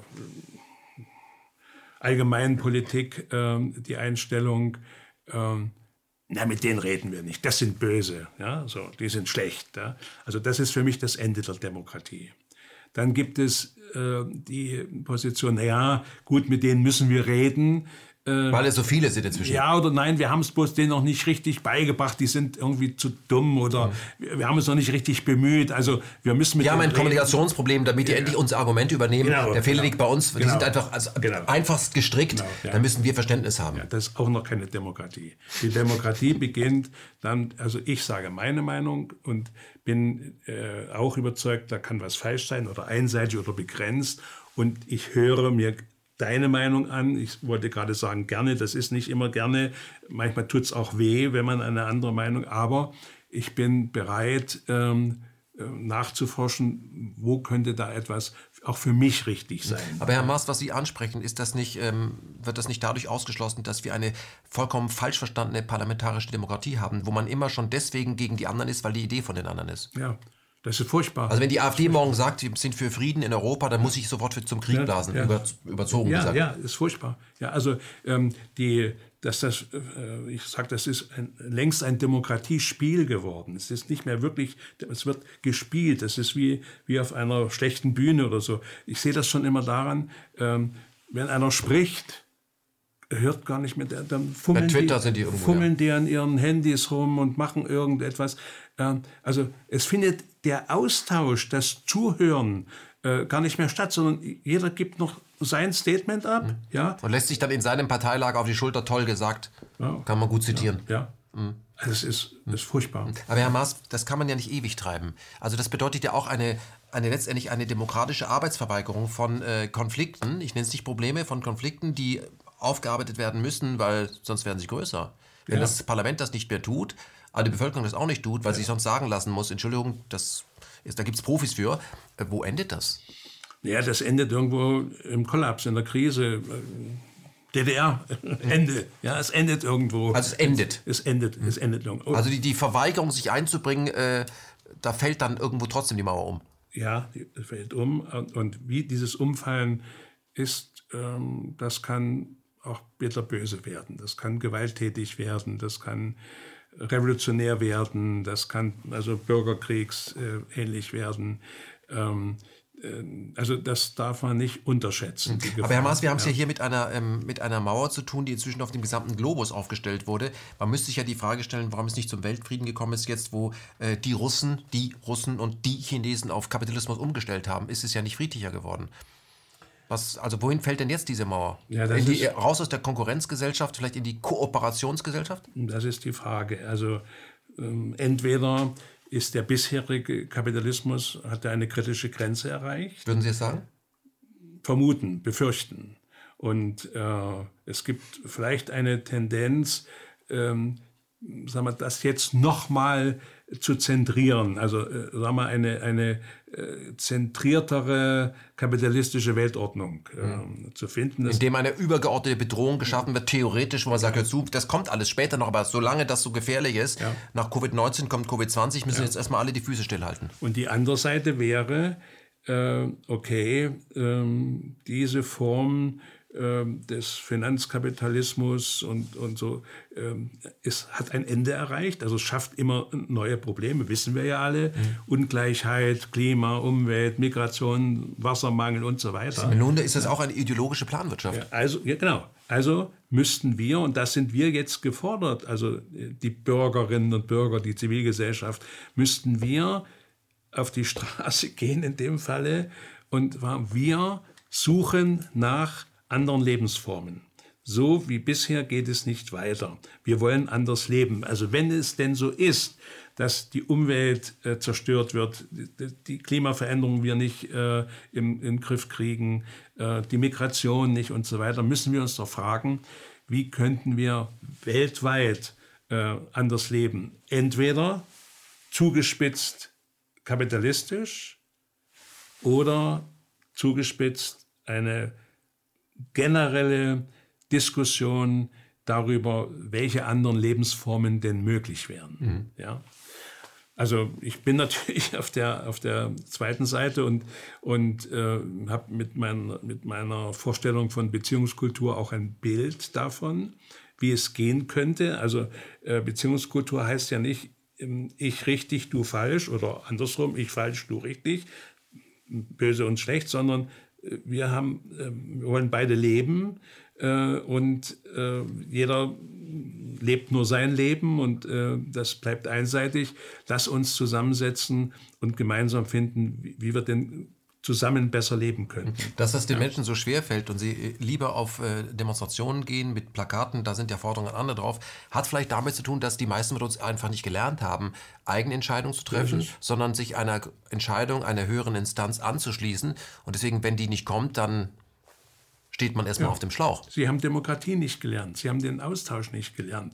Also, Aber warum muss sich das ein Westdeutscher von einem Ostdeutschen sagen lassen? Ja, naja, weil äh, von Anfang an das Demokratiespiel ähm, äh, gespielt wurde. Also ne, die Nazis, die plötzlich eben äh, die Bundesrepublik mit aufgebaut haben und ähm, die DDR. Ja, ähm, und, und im Westen sind die Leute eben durch Konsum äh, ne, durch den Wohlstand, mhm. Wiederaufbau und so äh, betäubt. Das ist die Droge gewesen. Also in der DDR ja. war ich mal höheres Ansehen ja. und in dem Westen war höheres Einkommen. Ja, genau. So war das. Also das Wir und das Ich, aber auch nur als Vorgabe, das ist richtig. Das, ja. das so, so ist ja. das jetzt. Ja. Mhm. Also ähm, ich, zu, zu, meiner Beziehungskultur will ich noch was sagen. Ich komme ja, ich habe jahrzehntelang äh, dynamische Gruppentherapie gemacht. Ja.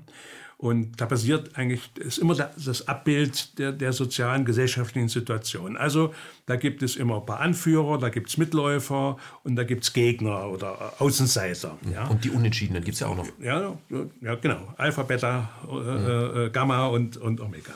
Und äh, für mich waren die Omegas, also die Außenseiter, immer die wichtigsten, weil die die, die sollten rausgedrängt werden, die sollten vernichtet werden und übertönt werden und so weiter, weil die etwas vertreten, was die anderen, die Mehrheit und die Mitläufer nicht wahrhaben wollen. Deshalb äh, wird jemand zum Omega, zum mhm. Außenseiter. Also die, die vertreten, äh, dass es äh, sehr wohl eine Alternative zur Alternativlosigkeit ja, gibt. Ja, genau.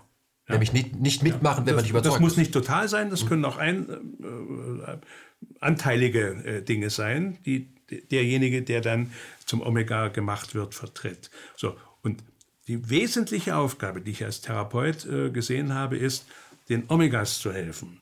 Zu helfen, dass sie eine Stimme haben und die, was die Mehrheit nicht hören und verstehen will, dass die das damit sie auseinandersetzen müssen. Das ist oft eine lange, mühevolle Arbeit. Aber wenn sie gelingt, haben wir kein Demokratiespiel mehr. Im Sinne, äh, wir stimmen mal ab, die Mehrheit ist dafür und, und die Mehrheit ist beeinflusst und so weiter, sondern ähm, dann gibt es äh, Lebenssituationen und wir haben uns jetzt so verständigt und ausgetauscht, dass alle mehr oder weniger äh, sagen, an dieser Situation machen wir gemeinsam das.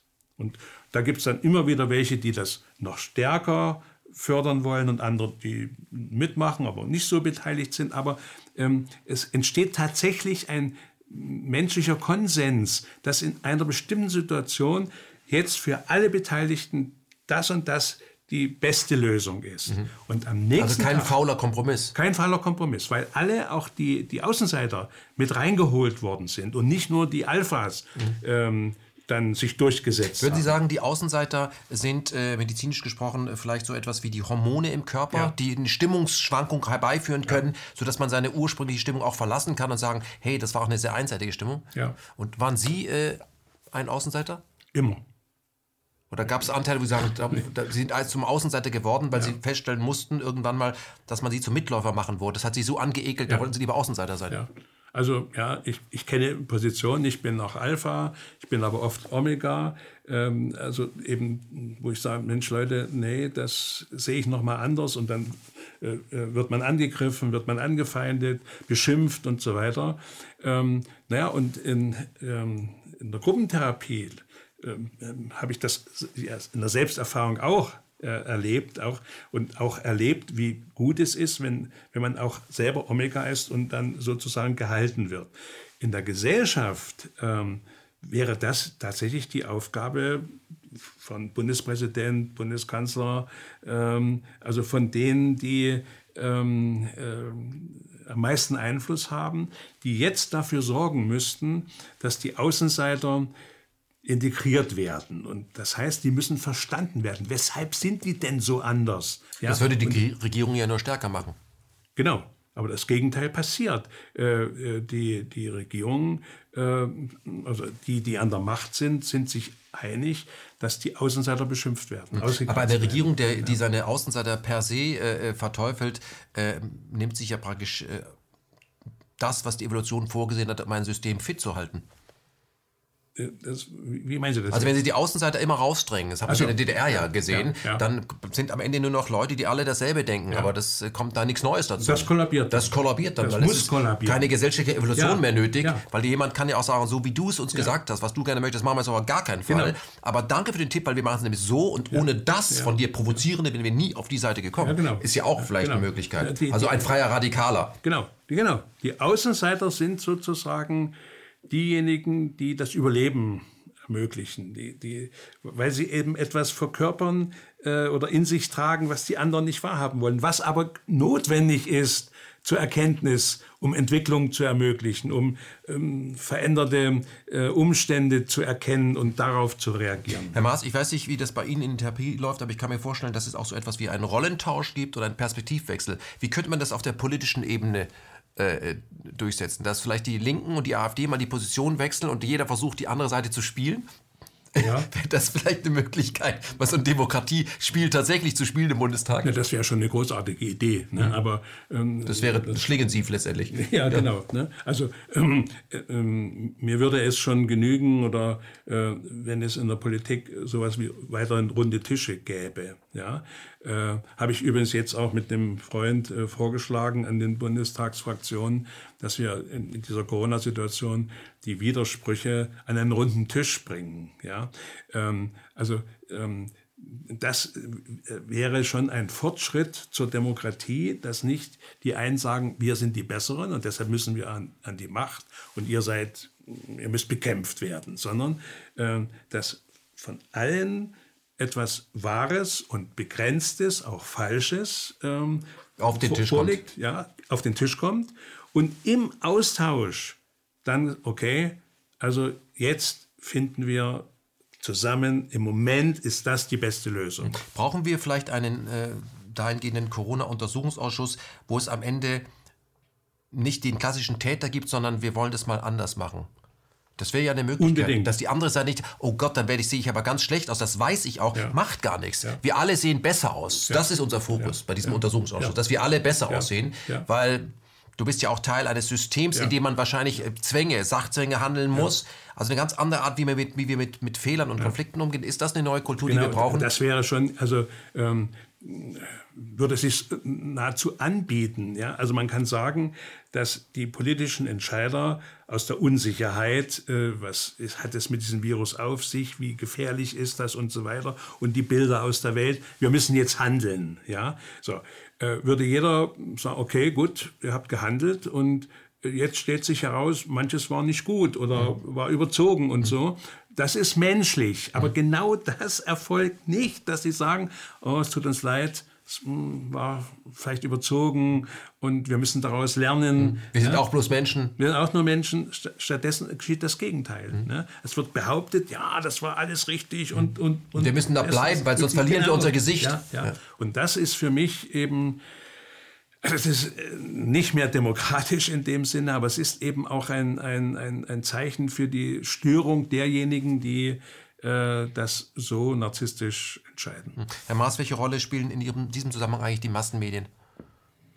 Ein ganz furchtbares. Ähm, also ich habe unlängst äh, in Halle äh, gesprochen bei einer kleinen Demo und da kam mir in den Sinn, also dass die Massenmedien ähm, so einseitig ähm, diffamieren und als Verschwörungstheoretiker und Populisten und Antisemiten. Also wird alles zusammengekehrt, was man auffahren äh, muss, möchte, deren Meinung, um nur die Kritik zu diffamieren. Da habe ich dann gesagt, gesagt ich bin ein alter weißer Mann, auch ein etwas weise. Ich sage euch Journalisten, schämt euch. Schämt euch, dass ihr euren Auftrag, die Ethik des Journalismus so verletzt, dass ihr nicht mehr wirklich aufdeckend, investigativ, äh, kritisch, sondern dass ihr das Geheule mitmacht, dass jeder, der irgendwie anders denkt, diffamiert wird. Also ähm, das ist DDR 2.0 oder noch Da geht es natürlich um die innere Pressefreiheit, aber vor allem geht es darum, dass man vielleicht sich selbst mal die Frage stellen muss, wenn man sich das Parlament anguckt. Das ist ja äh, nicht nur in meiner Wahrnehmung, sondern ein Halbkreis mit verschiedenen Positionen. Das heißt, man geht davon aus, ähm, weil ja diese Plätze besetzt sind, mehr oder weniger, dass es unterschiedliche Positionen gibt, sonst gäbe es ja die Sitze nicht. Und dass man dann sagt, wenn es äh, dann aus unterschiedlichen Perspektiven zu einem Thema etwas gesagt wird und die sind nicht alle auf derselben Seite, weil sie ja eben getrennt sitzen. Das Land ist gespalten. Ja. Das ist, glaube ich, das Verrückte im Kopf. Ja. Das Land ist ja. gespalten, wenn nur noch eine Richtung richtig ist. Dann ist es zwar nicht gespalten, also rein technisch gesehen, aber dann ist es, glaube ich, sehr gespalten. Ich möchte Vielen Dank fürs Kommen, äh, Herr Maas und das gespaltene Land. Ein Psychogramm kann ich empfehlen. Noch eine letzte, ähm, ein letztes Wort an Sie richten. Und zwar habe ich einen wirklich fantastischen Satz bei Ihnen gelesen, und zwar die Definition von Zivilcourage. Zivilcourage ist der Mut gegen die eigene Angst. Unsere Motive als Menschen, gefallen zu wollen, dazugehören zu wollen, haben sehr viel mit Angst zu tun, ausgeschlossen zu werden, wenn wir in der frühesten Jugend nicht genauso sind wie die, von denen wir abhängig sind, uns wünschen. Dann ist nämlich ja. emotionales Verhungern angesagt. Ja. Das überlebt kein Mensch. Ja. Wie können wir ähm, Zivilcourage trainieren? Beziehungskultur, bin ich wieder bei dem Thema. Also äh, wenn Zivilcourage heute das ähm, meint, dass man ähm, gegen das sich äh, wendet, was sowieso schlecht ist. Ja? Also wer, wer, es ist keine Zivilcourage, gegen äh, Rassismus zu sein oder gegen ähm, äh, Extremismus zu sein oder sowas. Das ist normal, das ist mhm. gesund, das ist so, ja, äh, sondern Zivilcourage beginnt eben an den Punkten, wo ich sagen muss, wo bin ich als Rassist betroffen? Oder wo bin ich rassistisch? Oder was trage ich populistisch in mir und mhm. so weiter? Also immer wieder, ich habe ja in einem Kapitel äh, du Nazi oder ich Nazi, ja, also das wäre genau wieder äh, der Punkt. Also ähm, Beziehungskultur, äh, wäre für mich die Lösung, ähm, eben anzufangen, und ich bin immer auch das Problem und der andere kann immer auch recht haben. Ähm, also diesen Austausch ähm, zu führen, um äh, im Austausch zu gemeinsam neuen Erfahrungen und Erkenntnissen zu kommen und sich nicht immer nur wieder zu bestätigen, nur meins ist richtig und nur deins ist, ist falsch. Also das wünschte ich mir auch ähm, im, im Parlament natürlich, dass man sich wirklich hinsetzt und mal zuhört und aufeinander eingeht, äh, inhaltlich und nicht nur sowieso schlecht äh, und unseres sowieso besser, ähm, das ähm, bringt keine äh, Entwicklung in Erkenntnis oder auch in, im, im besseren Verhalten. Für wen haben Sie das Buch geschrieben? Wer sollte es lesen?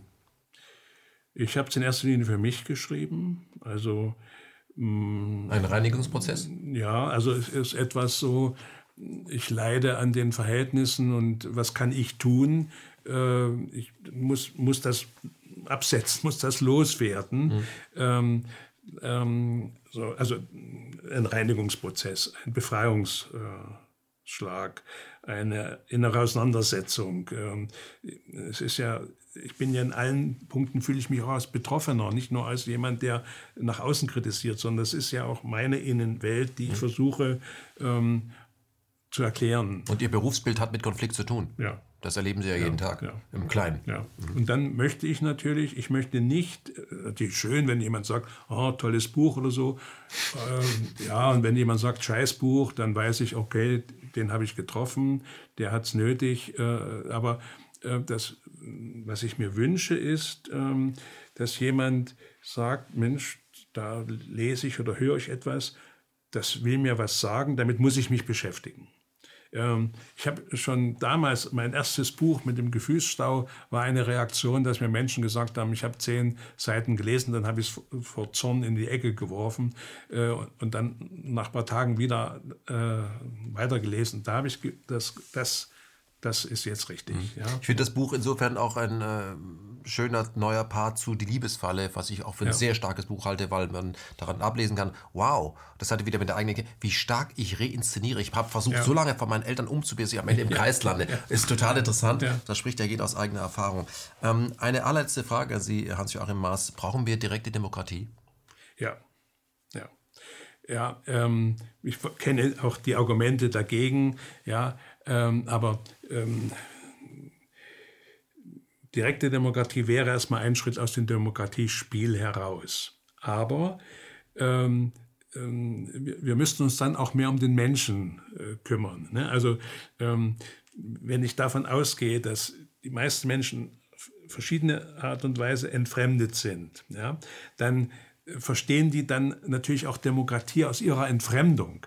Also ähm, da sind wir wieder beim Thema, äh, direkte Demokratie brauchte auch ein besseres äh, Verhältnis für die Kinder, ne, dass sie wirklich demokratisch erleben. Und also in dem Sinne, ich auch das Problem und du auch äh, richtig, ja.